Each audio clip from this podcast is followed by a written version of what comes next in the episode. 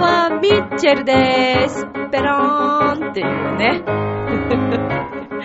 はい、えー2月の28日でございますよ。はい、えー今日をもちまして、えー2月も終わりということで、えーお疲れ様でしたっていうね、えー話なんですけども、さて、えーこの番組はですね、ペロンの紹介しないのかっていうね、なんなの、まあ後で話しますよ。えーこの番組はですね、夢、そして恋愛をテーマに、一緒にね、いろんなことを乗り越えていこうじゃないか、そして楽しく毎日笑って生きていこうじゃないか、でも時々切ないこともありつつ、なんていうね、まあとにかくいろんな話をしながら、えーミッチェルと楽しくワイワイ過ごしていこうというね、そんな番組なんですけれども、えー、さて、私はですね、この何日かは、あのーとてもですね、コンサートとか、ライブとか、えまたとても素敵な、素敵な素敵な先生にお会いすることがありまして、とても充実した毎日を送ってまいりました。本当にね、それぞれあの、勉強になるな、感じることがあるなと思っておりますので、そういう話も今日はしていきたいと思いますけども、そしてね、なんかね、どうやらミッチェロリさんがね、恋に落ちたらしいよ。まあ、後半でね、またお話ししましょうね。この番組は、輝く人生を共に、研修、司会の株式会社、ボイスコーポレーションの提供でお送りします。それでは今日も、元気に、ミッチェルのラブミッション、ペローン、ニヤニヤ、あは。ああ、仕事でも上司に怒られっぱなしだし、女の子と出会うチャンスもないし、パッとしない人生だな。そこのあなた？人生を輝かせるにはまず自分磨きが大切。ボイスのプロデュースで変身した男性が先日ゴールインしたわよ。みんな個性があって当たり前。私がセルフチェンジのスイッチを押してあげる。さあいらっしゃい。後半へ続く。はい。改めまして、皆さんこんばんは。グッナイペローン、ミッチェルでーす。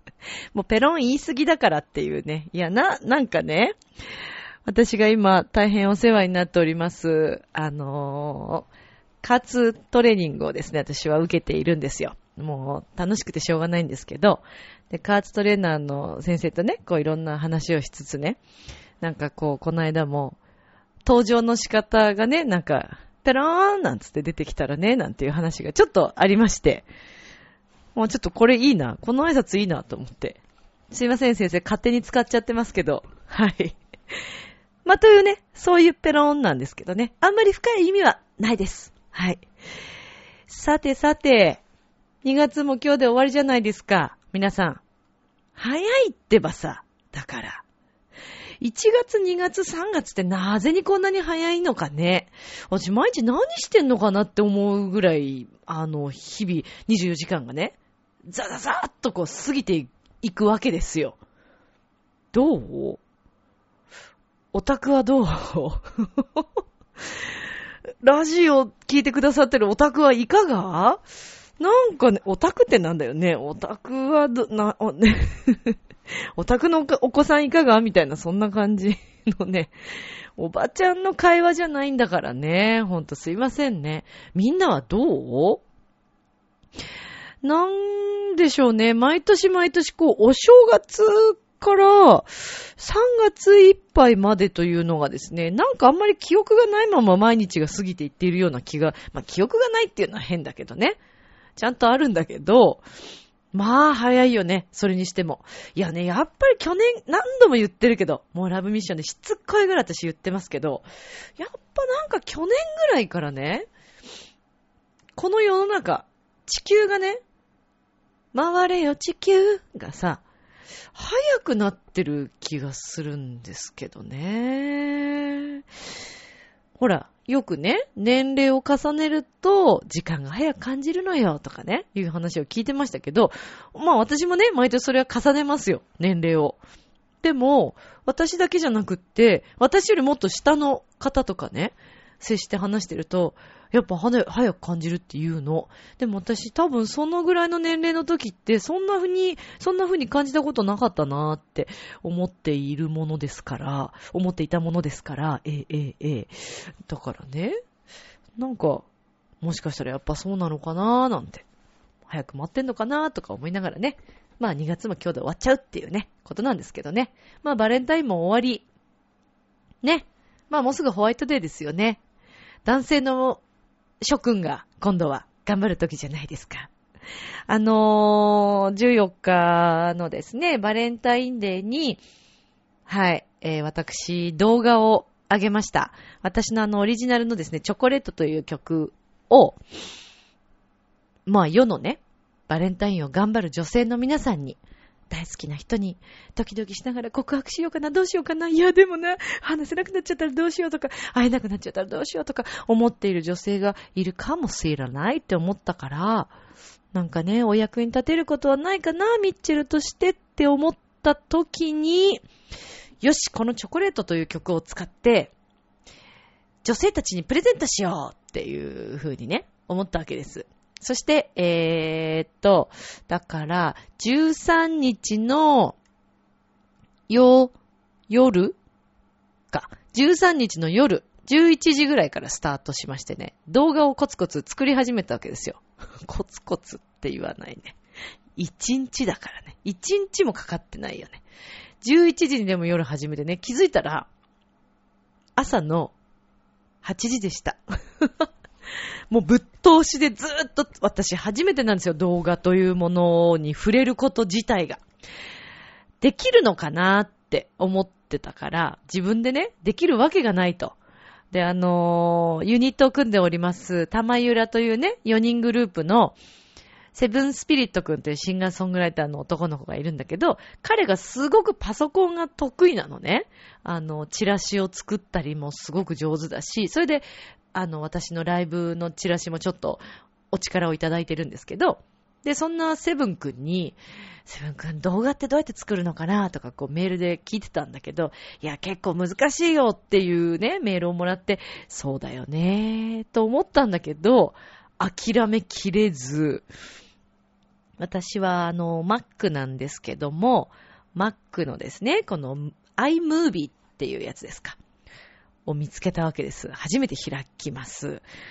さあ、初めて開きました。もう何を触っても何が何だかさっぱりわからず、とりあえずいろいろいじっていました。そしたらなんとなくできるような気がしてきました。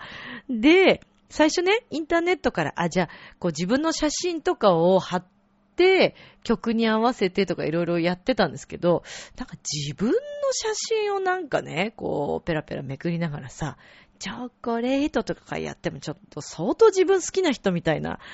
ね嫌じゃない？そんなのも。そんなのも嫌だし、そこまで、そこまでね、ミッチェル自分の顔をね、前面に出していきたいとも、そんなには思わなかったので、いや、これは違うぞと。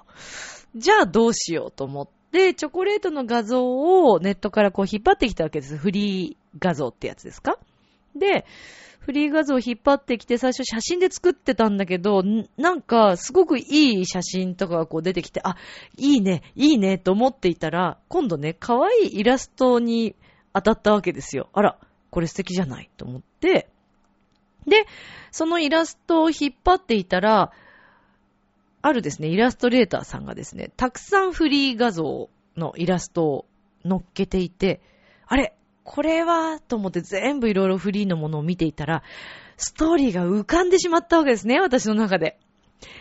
よし、もうこの方のがイラスト、画像、イラスト画像を使って、ストーリー仕立ての絵にしてチョコレートの曲に載せようっていうふうに思い始めたのがですね、多分、おそらくまあ3時ぐらいですかね。まあそっからですよね。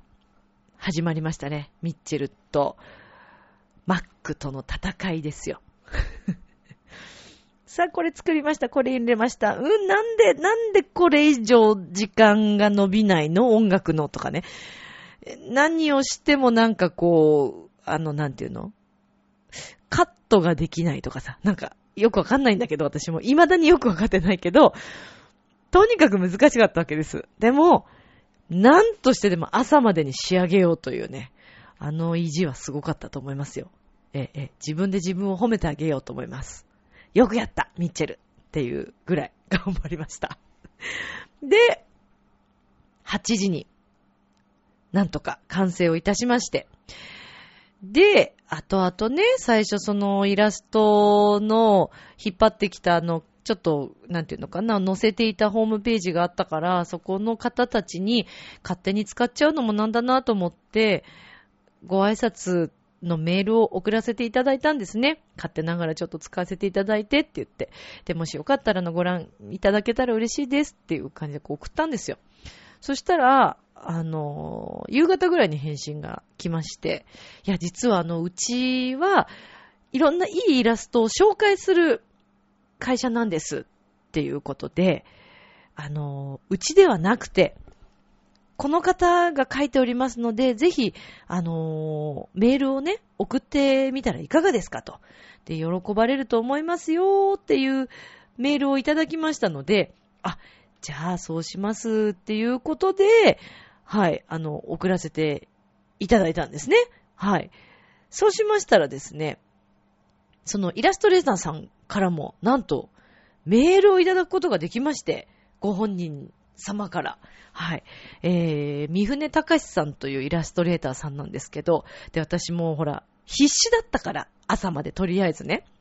だからもう何にも考えず、とりあえずもひたすら作っていて、三船さんという方がどんな方なのかも調べずに、そのままもう載せてしまったんですけど、後々こう拝見しましたところ、三船さんはですね、いろいろとても活躍をしていらっしゃる方で、あの、ぜひ皆さん、あの、三船隆さんってひらがなで入れて検索してみてください。イラスト屋っていうひらがなでイラスト屋さんというね、イラスト屋という風に入れても、三船さんのところにつながるんですけども、本当にね、可愛い絵なんですよ。イラスト素敵なの。で、あの、動物のうさぎさんとかね、もう書いてあるんですけど、私が拾ってきたその絵も本当に可愛くって、で、使わせていただいたんですが、とってもいい方ですね。まあ、あの、もしね、こう、勝手に使ってしまったので、あの、ね、まずいようだったらちょっとあの、消しますのでっていうようなことも書いたんですけど、もみふねさんが、あの、可愛い曲ですねって言って、書いてくださってメールで、あの、全然、あの、嬉しいですっていうコメントをいただきまして、で、あの、頑張ってくださいね、みたいな、応援してますっていうメールをいただいたんですけど、もう感無量ですよね。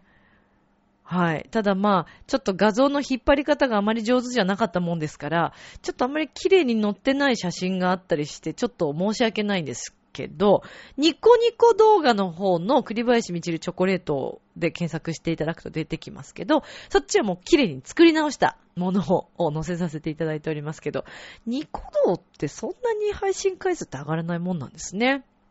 私、あんまりそういうシステムをよくわかってなかったものですから、とりあえず手当たり次第載せてみようという このね、ずさんな考え、先を何も考えていず、勝手に作って勝手に載せたというね、まあそんな状態でしたけど、あの、これからもぜひ皆さんよろしければ YouTube 検索していただいて見ていただけたら嬉しいです。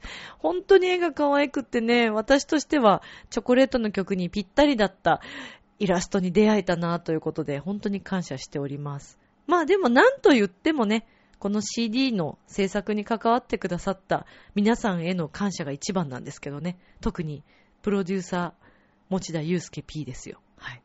持田さんは、なんと、あ、言っていいのかな？いいのか？いろんな、最近またさらに活躍をされていらっしゃいまして、えー、っとね、まあ、あの皆さんホームページとかぜひ、あの、見てあげてください。持田祐介さんで出てきますから。ウィキペディアにも出てきますから、彼は。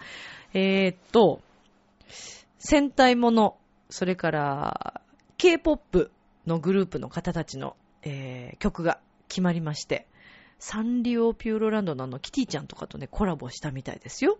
はい。とっても素晴らしい作編曲家さん、またベーシストであり、ウクレレ奏者でありますから、ぜひ皆さん、あの、ホームページ見てあげてくださいね。よろしくお願いします。ていうかもうほんと感謝でいっぱいだよ、もう。もうね、ミッチェルプロジェクトに関わってくださってるみんなが大好きなんです、私。本当に。でね、みんな好きだし、一番でも好きなのは、一番じゃないな。みんな好きなんだ。あのね、聞いてくださっている、今こうやって、このラジオを聞いてくださっているみんなが、大好き。本当にありがとうございます。みんながいなかったらね、私多分ね、やってけないよね。これ本当ですよ。もう皆さんがいるからこそのもう自分です。本当に。もうね、最近特にそういうことを感じるんですよ。でね、まあ、まあまあ、その、その一つと重なるかどうかは何なんですけど、あの、先日、えー、2月の、これは23日ですね、の土曜日に、浦安市のですね、えー、文化会館の大ホールで、聖路加国際病院のですね、理事長でいらっしゃいます、日野原茂明先生が、講演会を行いました。もう日野原先生といえばね、あのー著書もたくさんね、あの書かれていて、有名な本もたくさんあって、もうミリオンセラーにね、なっているような、そんな先生なんですけれども、で、あの、私、今回ですね、機会がございまして、えー、司会を務めさせていただいたんですね。で、ほんと大役を務めさせていただいて、まあ、感無量であり、そして大緊張をいたしましたけれども、あの、本当にね、浦安市の皆さんに、はい、このチャンスをくださった文化会館の皆さんにはもう心から感謝を申し上げますが、で、えー、日野原先生にね、まあ、お会いしたわけですよ。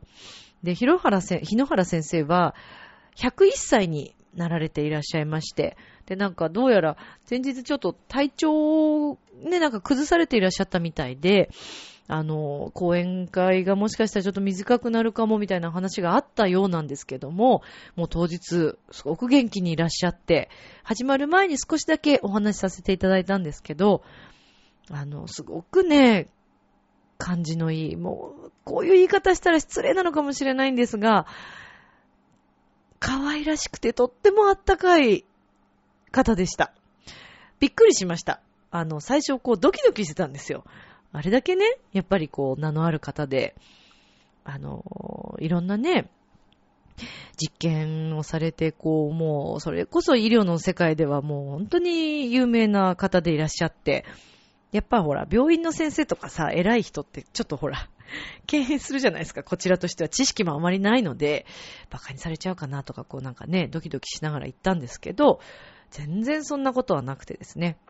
で、あの、日野原先生は、音楽療法とかね、そあの、そういうところの理事もされていらっしゃって、だから、あの、音楽がとってもその、病気とかね、えーいろんな心の病とかそういうのに効くんだということをもう本当に分かってらっしゃって、日野原先生の講演会では必ずのように生演奏の、クラシックの生演奏が入るそうなんですね。で、今回は浦安ジュニアオーケストラの皆さんがクラシックの曲をですね、えー、まあ4曲弾いたんですけども、なんかね、もう、なんて言ったらいいのかな。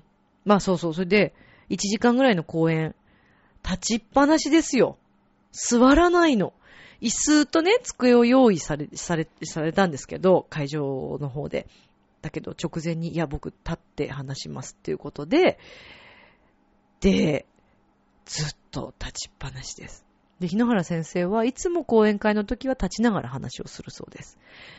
で、すごく印象的だった話がたくさんあるんですけど、とにかく面白い方で、ユーモアが、センスがある方で、あの、会場内にですね、マスクをしていらっしゃる方がたくさんいたんですね。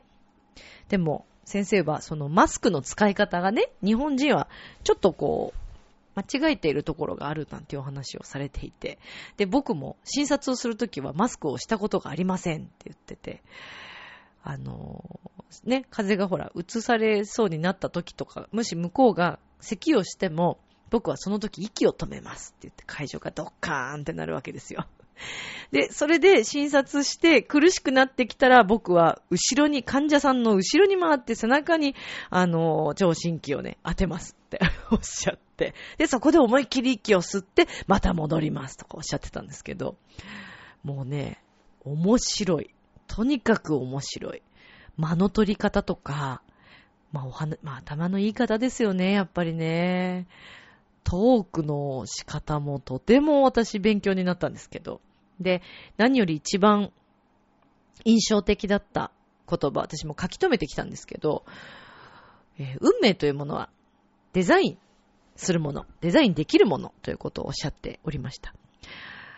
あのーそれを聞いた瞬間になんか私、何かがこう、パーンって、あ、自分の中でね、なんかすごいスパーンって変わったような気がして、最近そういう結構いろんなところでメッセージを受けていたんですけども、それを、そのお言葉をいただいて聞いていて、ああ、やっぱり自分次第だ、次第なんだなと、改めて感じましたね。あの、コーチングというね、えー、要はその、なんていうんですかね。相手のいい部分をこう引き出してくださるコーチングというね、そういうお仕事があるんですけど、コーチングの世界でもとても、あの、名のある方で、石川直子さんという方がいらっしゃいまして、その方の講演会をまあ聞きに行く、あれ、その話したっけ？その話した？してないよね。多分してないよね。そのコーチングを受けに行って、もし重複してたらごめんね、前回と。もうなんかね、私、一週間のことっていうか、昨日のこともさっきのことも忘れちゃうの、最近。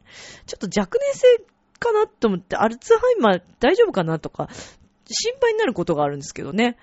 そうなんですよ。まあ、あのー、ミチェルやばいよ。また話してるよと思ったらメールください。よろしくお願いします。はい。で、そうそう、コーチングのね、石川先生の講義を聞きに行く機会もちょっとありまして、で、伺っていたところ、そこでもなんか、その、運命というかね、その、人生というか、まあ、知識は皆さんこう、どんどん入れるんだけれども、インプットはするけど、アウトプットということをあまりみんな実はしてないんですよっていうお話をされていて。それもメモりますよね。でね、自分の意識を変えていくとそうやって、あ、アウトプットね、へーと思った。私今までアウトプットっていう言葉が自分の中で耳にしたことがないぐらいだったんですけど、そしたらその後ライブをして、あの、いつもね、遊びに来てくださる S さんという方がいらっしゃるんです。いつもありがとうございます。で、その方がメール、また終わってからね、あの、ご挨拶のメールを送ったらですね、あの、今はアウトプットする時ですよっていうメールをくださったんですよ。もうびっくりしちゃって、え、またアウトプットと思って。その2日後ぐらいにも、誰かに言われたんですよね。アウトプットをしたらいいんじゃない？外に出したらいいんじゃないって言われたのかな？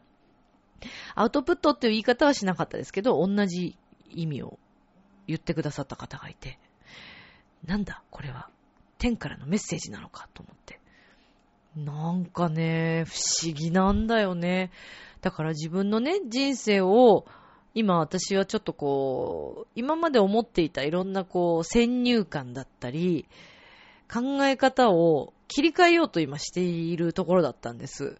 で、そこにそういうメッセージが来て、それこそ日野原先生のそのメッセージも自分とちょっとこうリンクする、今の自分とリンクするところがあって、ああ、なるほどね、と思ってね。すごくこう、感慨深いものがありましたね。そう。それと同時にね、だからその先入観、それから潜在意識、これを今ちょっと変えようかなと思っていて。ほらもうさ、大人になるとさ、なんかいろんな推測がついちゃったりすることってあるじゃないですか。本当は相手はそう思ってないのに、もしかしたらこうされたからこうなんじゃないかとか、あの人はこういう口調だったからこうなんじゃないか。こういう態度だったからこうなんじゃないか。とか、私はこういう環境だからここに行けないんじゃないか。私はこうだからあの人と両思いでなれないんじゃないかとか、ほんといろんなところに、それは、あのー置き換えられると思うんですね。夫婦間でも友達関係でもなんでも。でも、それって考え方っていっぱいあって実は。例えばですよ。例えば、そうだな。うーん、なんか、なんかちょっと急にそっけない態度を取られました。で、あれ？私なんかしたのかなって思うことももちろんあるけれど、いや、もしかしたら向こうが今、もうちょっとそれどころじゃなくて、ね、たまたまそういう態度になっちゃったのかな。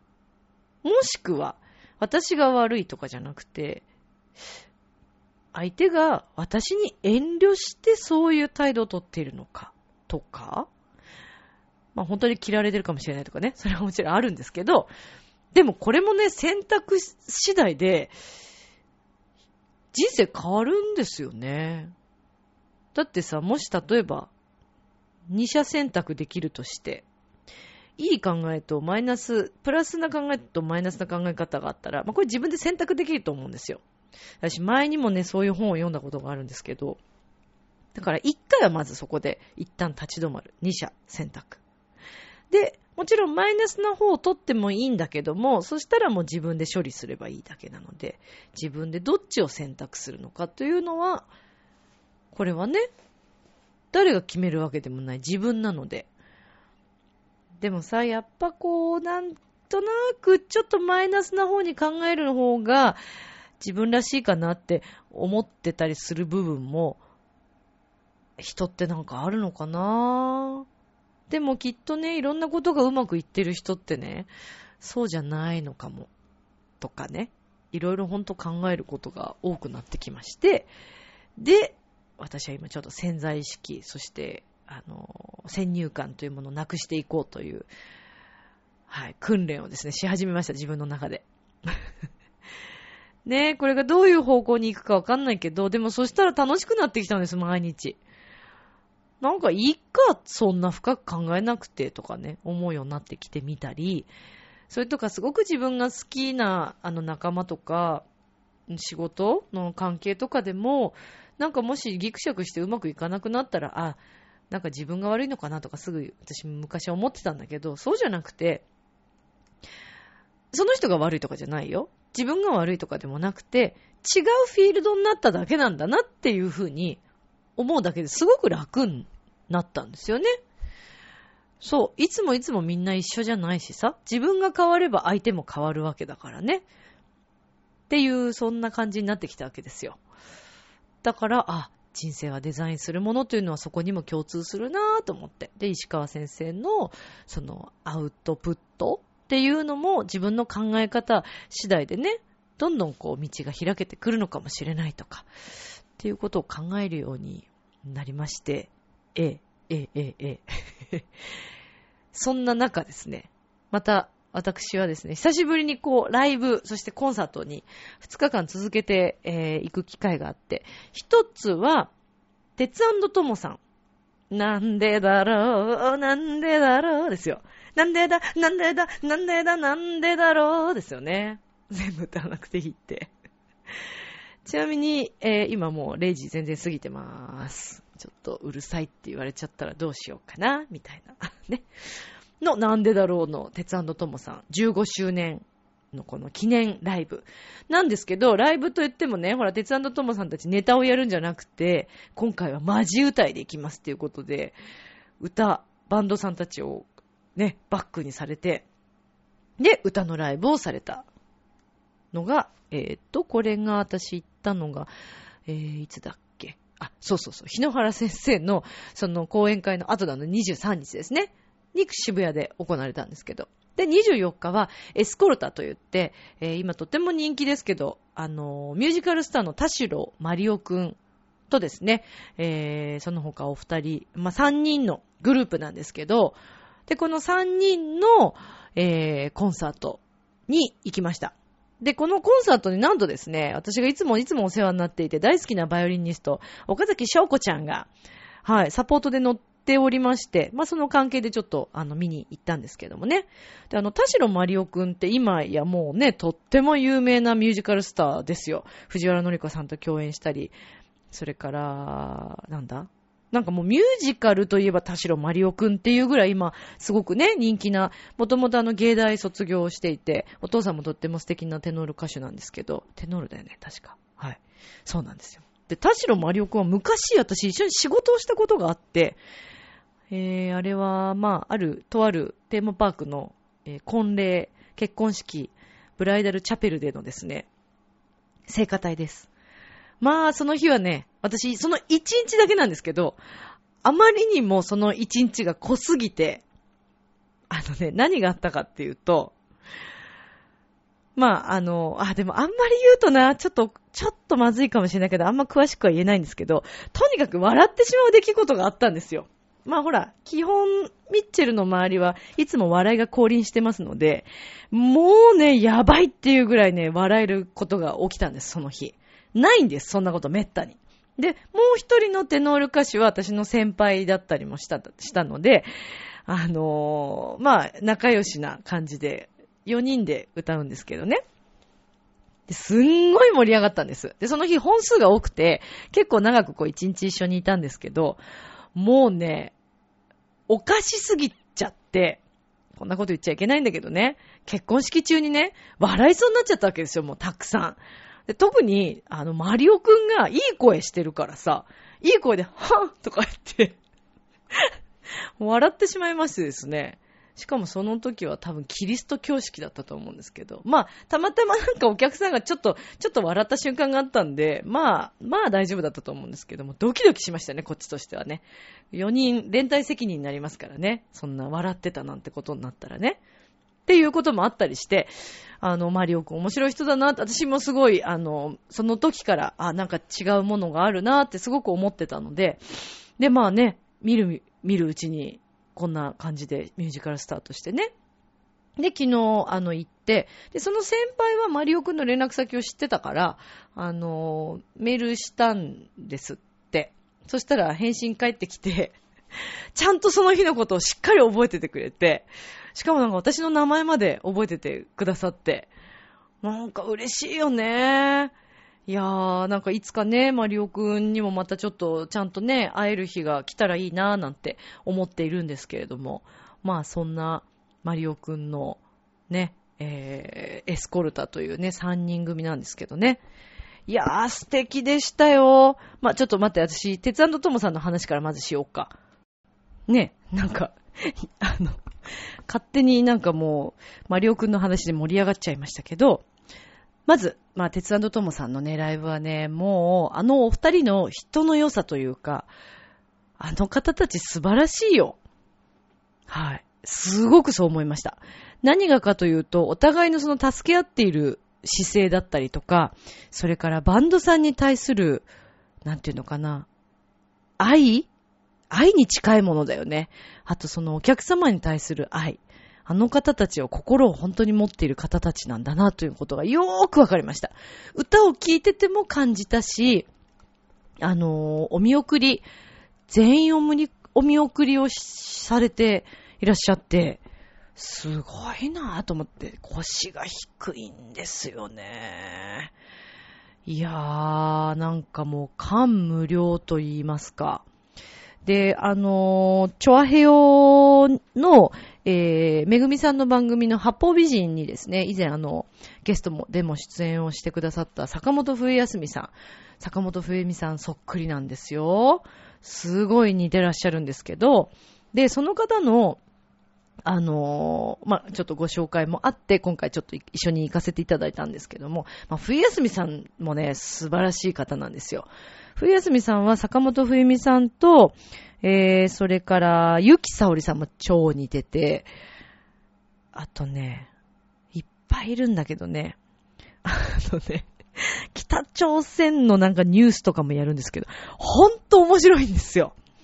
できた方ですよ。しっかりしてらっしゃる方でね。で、あの今回ちょっと一緒にお話、少しだけお話しさせていただいて、まあ、この方も腰の低いできた方だなと思って。やっぱそうやってさ、残っていく人たちって、腰低いんだよね、みんなね。挨拶がもうほんと素晴らしいよ。たまに、ね、いろんな話聞きますけど、ちょっとほら、ね、あんまりちょっと態度がとかね。いや、素晴らしい。あの、日野原先生もそうだし、まあ、マリオくんのそのメールもそうですけど、あのね、どこ、あの、いろんなちょっと社長さんとかもね、お会いする、社長さんにお会いする機会。バカにしてませんよ。してませんからね。ちょっと夜だからいいかなと思って言っちゃったんだけど、社長さんとかお会いしても、もうできた方っていうのはね、腰が低いんですよね。もうその姿勢見習い、見習いたいですよね。だから、ああ、もう本当こういう方たちと一緒にお会いできることはもう私にとってはすごくもう学びだなと思って、その背中を見て私も育っていきたいなと思っているんですけど、まあそう、それでね、鉄トモさん。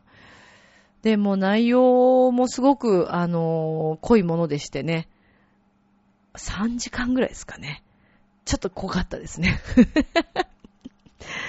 でもね、とにかく鉄トモさんのお二人の人柄があまりにも素敵すぎて、あっという間の15周年のですね、このライブという感じがしました。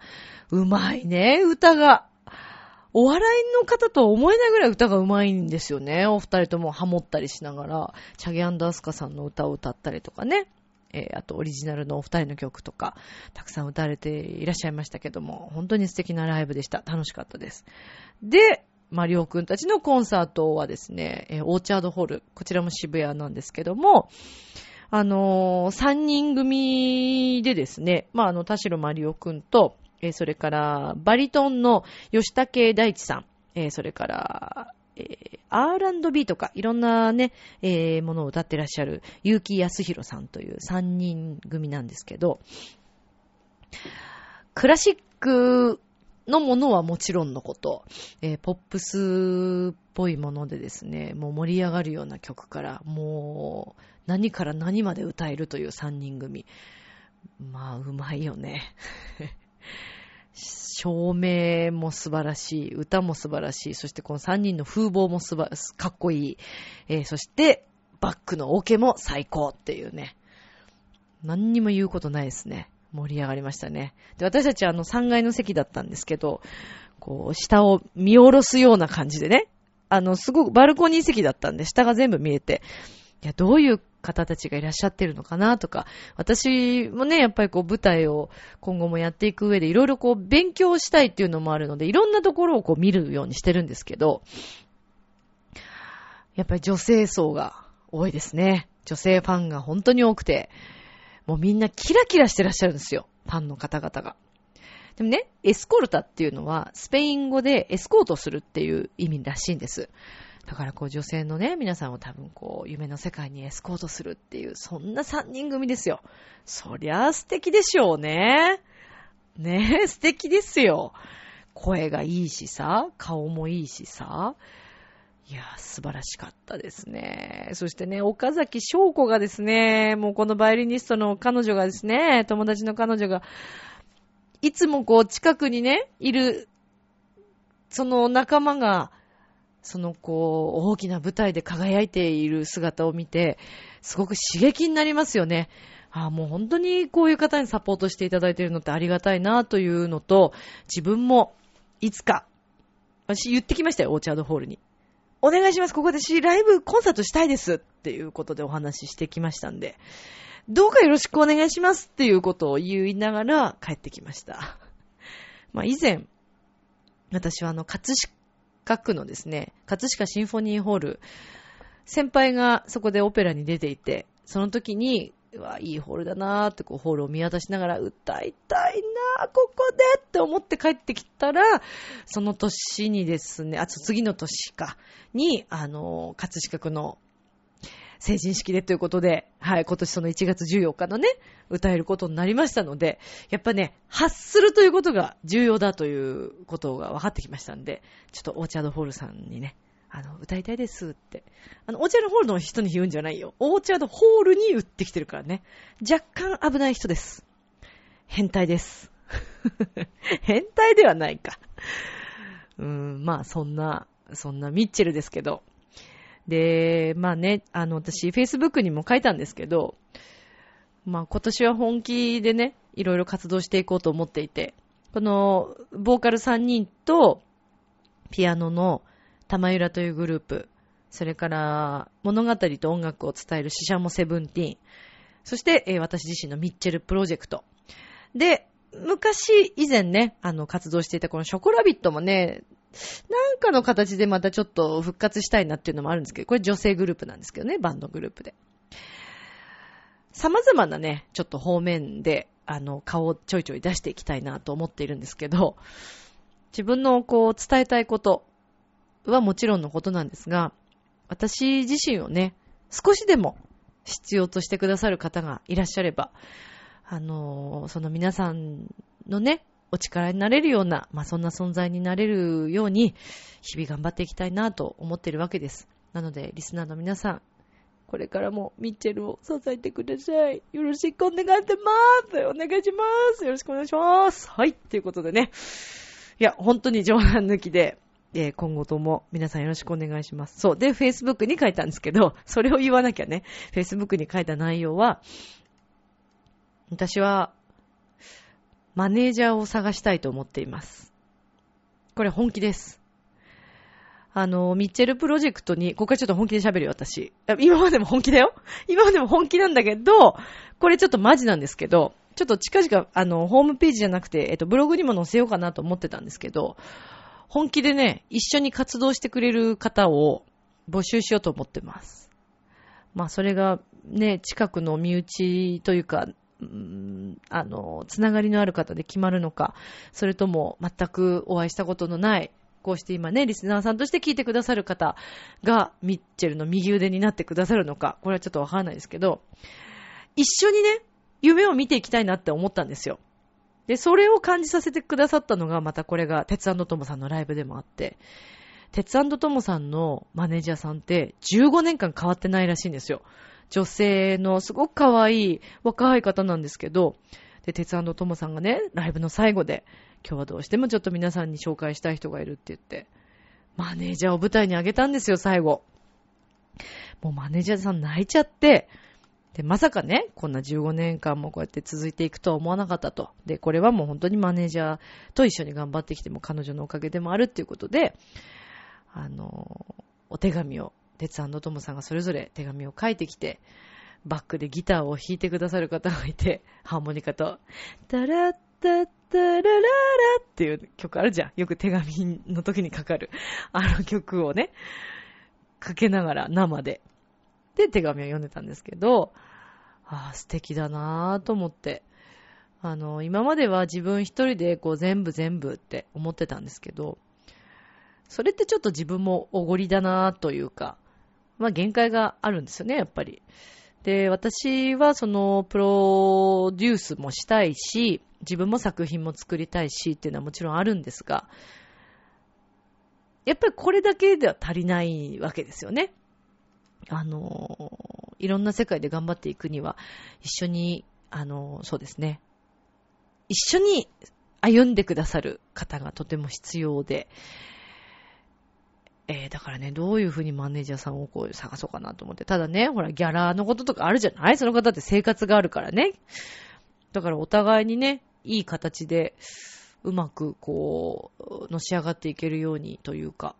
うーん、ねえ。だからミッチェルの右腕に、あの、下心のある人はダメですよ。そういうのダメね。女性男性は問いません。どちらでも OK です。もし、あ、そうですよ。ラブミッション聞いてくださっているどなたか。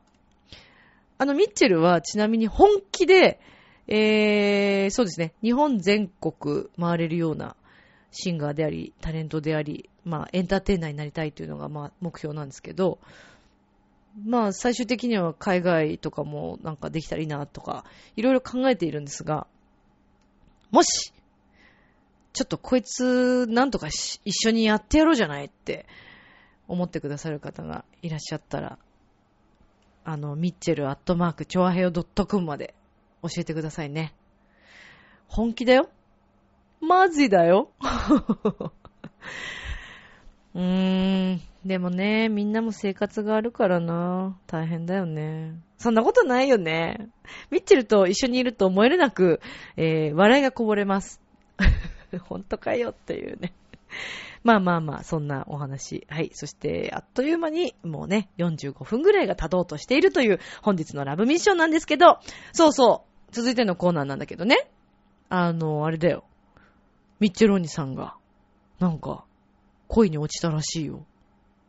やばいよね。まあじゃあちょっと聞いてみようか。じゃあ、お次のコーナー、どうぞ。あ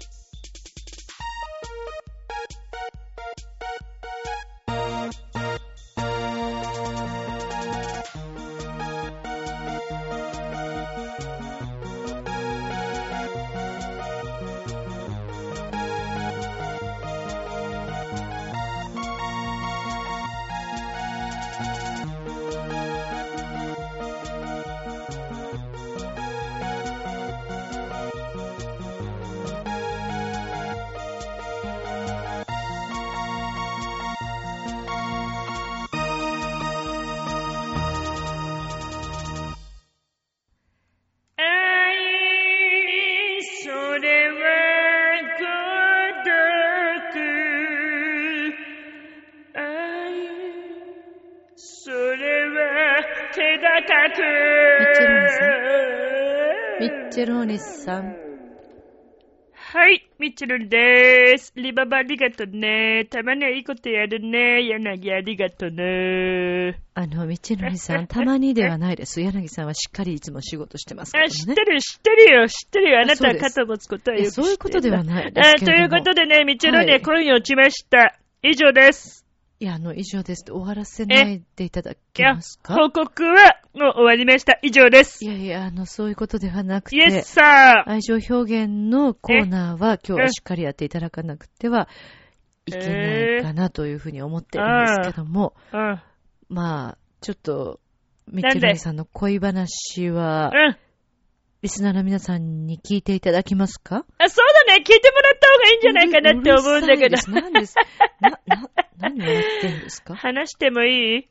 話したいんですよね、それは。え？聞いてほしいということですよね。そうですね。聞いてほしいですね。はっきり、はっきし言ってね。はいあの、はいはい まあ、どちらかというとね、僕の、ええあの、恋バナ？はい。ジャパニーズで言うと恋バナいいですよ、まあ、聞いてほしいなっていうね、まあ、そんな、そんな思惑ですね。思惑っていうか、まあ、ちょっと使い方間違ってるような気もしますいけれども。いんだよ、いいんだよ。なんとなくの、あの、なんかそういうリズムとかね、あの言葉なんてそんなものですよ。あの、言葉なんやっていうかまあね、あの、そういうことな、まあ、あそれはさて置いといて、ええだから恋に落ちました。アモーレミーヨ。いや、あの、愛しい人と言われてもね、困るんですけれども。あよくわかったね、そうどうしね。たんですか？いや、どうしたもこうしたもん、どうしたもああしたもんないよね。恋に落ちたものは恋に落ちたんだからね。まあそうでしょうね本当バチャーミだね。キスしてって言いました、今。はい。Baciami a me, mi manca tutto, mi manca tutto, tu per me sei tutto, senza di te sto male. Ah, no, amore mio, あのー、いきなりイタリア語で全部喋られても全くわからないんですけれども、なんでしょうか、いきなりイタリア人になりましたね。いや、だって僕はイタリア人ですからね。あそうでしたねの、もう最初からもう、それはもう、あの、ずっと、ずっとずっと僕はイタリア人なんだけれども。あそうですかあそう、みまんかトゥットというのは、はい。耐えられないんだ。耐えられい。ないんだ。というね。はい。そして、トゥペルメセトゥット僕にとっては君がすべてなんだ。はい。いきなりイタリア語講座が入ってます。はい。デテストマーレ。はい。君がいないと苦しいんだっつってね。はい そうですね no, no, no. あーはあ会いたいね。あの、会いたいとかそういうのはまあ、まあいいんですけどもね、私もちょっと人のことは言えないので、あんまり突っ込むことははできないんで言えないよ。すけれども。あ、なた言えないよ。あんただってもう散々この公共公共の場を使ってね、ええはい。ね、エディの柳と一緒にね告白しまくったからね、もうそういうのはもうええ言えないと思うけれども、僕もついはね、い。恋に落ちましたね。でもよかったア。モーレミあ、ヨわかりました。あの、もういいんですけども。ミヨアモーレでもね、幸せなことなんじゃないですえかなんで？ミッチェロニさん、よかったじゃないですか。どちらの方な、どんな方なんですか？えーまあ、本当にね、あの、はいピュリキュアみたいなね、本当に可愛いどうあの女性ですね。アニメですか？いや、アニメ、まあ、そう、なんていうのかな。はいあの本当にね、あの、声がね、まずええ特徴的な。ああ、そうなんで方ですすね。じゃあ、あ大丈夫ですか？相当病んでるみたいですけど。いや、うん、まあ、やむというか。声が可愛い方なんですね。そうねどこで出会ったんですか？いやね、あの、はい。サンレモ音楽祭というねイタリアの音楽祭があ毎るね。年ね、ここでねはい。まあ、あの、ちなみに、あの、大賞曲取った人はね、えーマルコ・メンゴニっていうね、彼なんだそけれどこで紹。介するん僕は。残念ながら、あの、賞は取れなかったんだけれども。出したんですか？卵浦でね、出そうかと思ったんでだけれどもね出したんですか？あ、そうですか。ああ、そうね結。構勇気ありますね。勇気っていうかねまあそうね、まあリスナーの皆さんにもまあ半分半分ええでこの話を聞いといてほしいとは思うんだけども。そうですね。半分で聞いてくださいね。そこでねリスナーの皆さん。はい。目がね、ええ。合いました。あ、そうですか。斜め、二つ前の。二つ前。結構、二つ、二つですかうん、そうよ、あ二つよ、二つ。うん。そうあね。の、イタリア人の女性なんですか？それがね、はい。あージャパン、いです。ジャ。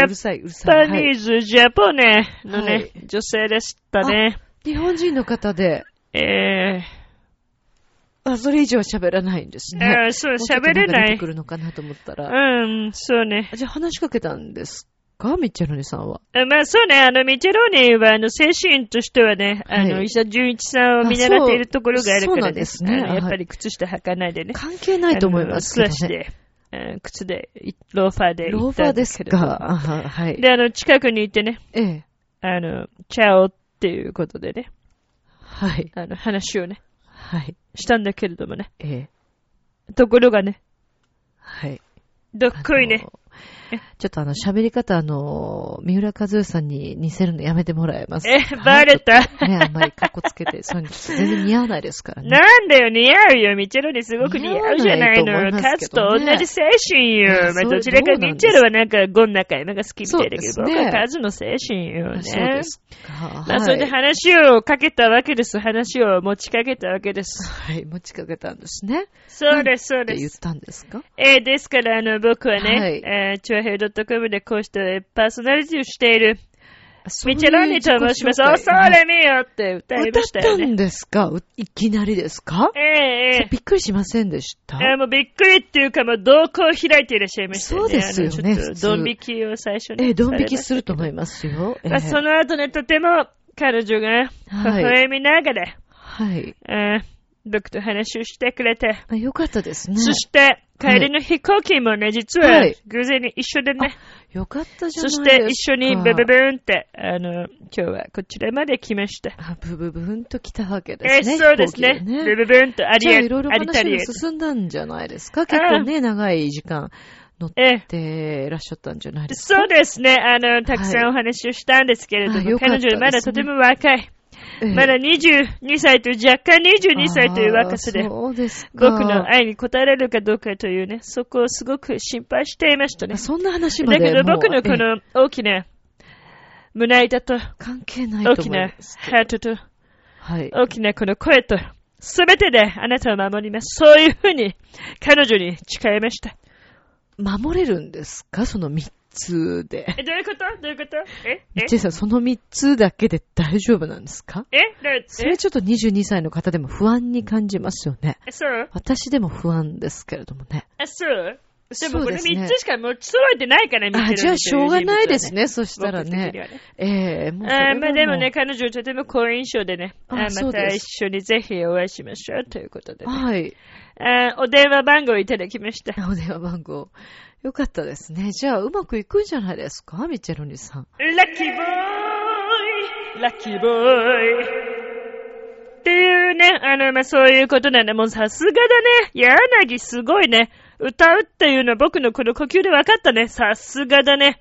あなたの彼氏は合格です。何やってんですか二人して。柳本当にね。Thank you! あ Grazie! まあいいんですけどえね。まあ息が合ってきていることはとてもいそういこでしょう。となので。そうでしょう。いいんですが。ええだってもうグータンヌーボーしてるからもうそこは大丈夫よ。それ関係あるんですやりたくないグータンヌーボーね。そういうこと言いますか？まあまあ、あの、だから僕もね、言いました。彼女に言いました。今度一緒に、はいあの、僕と一緒に朝までグータンヌーボーしましょうということでね、お何言っ話ししてました。んですか？つ通じたんですか？それで。それがね、はい。通じました。通じたんですか？変わった方ですね。そうなのぴっなんじゃないですか？じゃあ。うん、僕もね、そう思うんだけど、どうもね。うんえ何ですか？柳さえんの。ね、え、はい、彼女何？が。ここに。彼彼彼女が？来てます。彼女がここに来た？はい。あら、ミッチェロニさん、これどう？どうするちょ、ちょ、ちょ、た、た、滝川さん滝川さん、僕彼女です、かあ、あ、ちょっと恥ずかしいね。恥ずかしい。あ本当に可愛あ本い。可愛い方ですね。じゃあ、お呼び、大丈夫ですかミッチェロニさん、ちょっとお呼びしましょうかえ、え、え、大丈夫ですか？お水飲みま、つばが。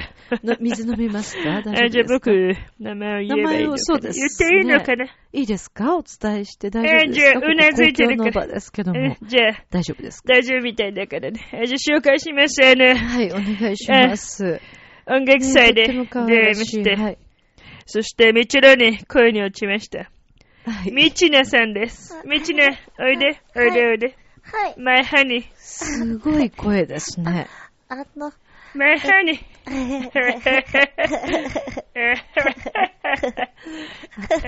あの、あの、何がそんなに面白いんですか？かわいいね。かわいいね。プリティだね。あの、まあじゃあちょっと自己紹介を。ねみちなさんそうねですか。みちなね。みちなさんです。はい。あです言ったね。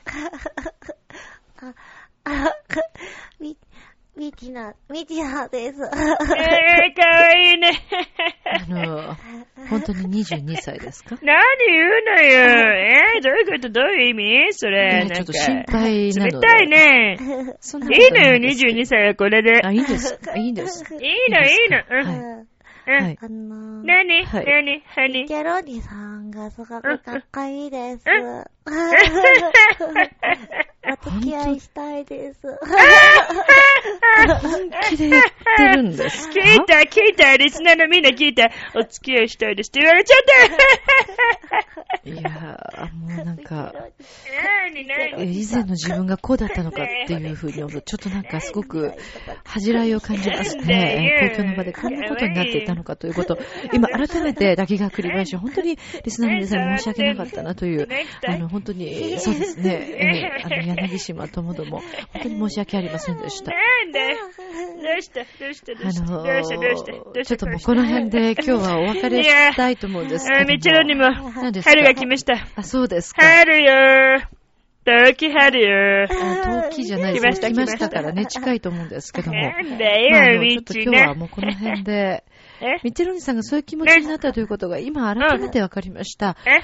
あの、やはり反面教師という、あ、なに？あ、以前のあなた大たち。切ですね、すごくね。あはい。あ、なに？そんな、なそんなにええ何僕すごい今大変なことになってる。ええもう自分でもよくわかんないけれども、大変なことなとに落ちたということでね。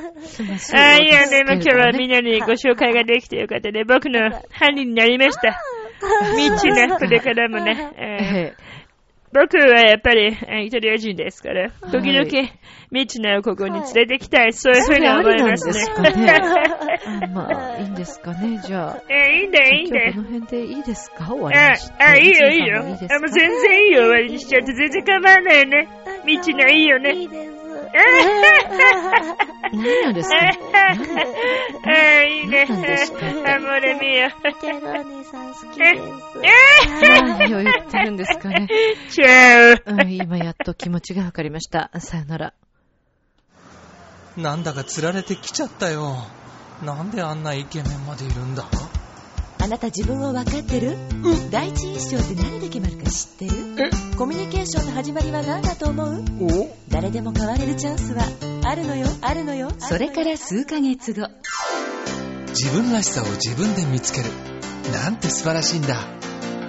恋も仕事も今最高にノリノリだぜ。スイッチをします。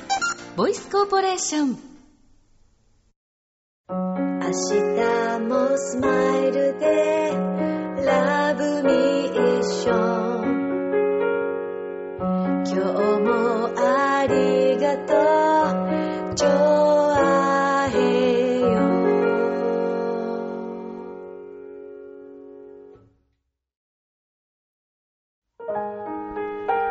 はい、今日はエンディングになってしまいました。また願いをかけた流れ星が。ちょっと最近で喋りすぎなのかな？ごめんなさいね。本当に申し訳ないですけども、えー、今日はですね、ちょっと時間になってしまいましたので、次回お届けします。前回、願いをかけた流れ星二人のね、行方がちょっと、ね、危ないなっていう彼女のね、あの、マキさん、大丈夫かねっていうのことでしたけども、まだ次回楽しみにしていてください。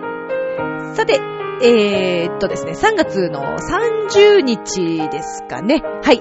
えー、私は栃木の大田原市のライブに行きます。玉浦4人で行きますので、えー、水、えー、うん？花水木ホール。皆さん遊びに来てください。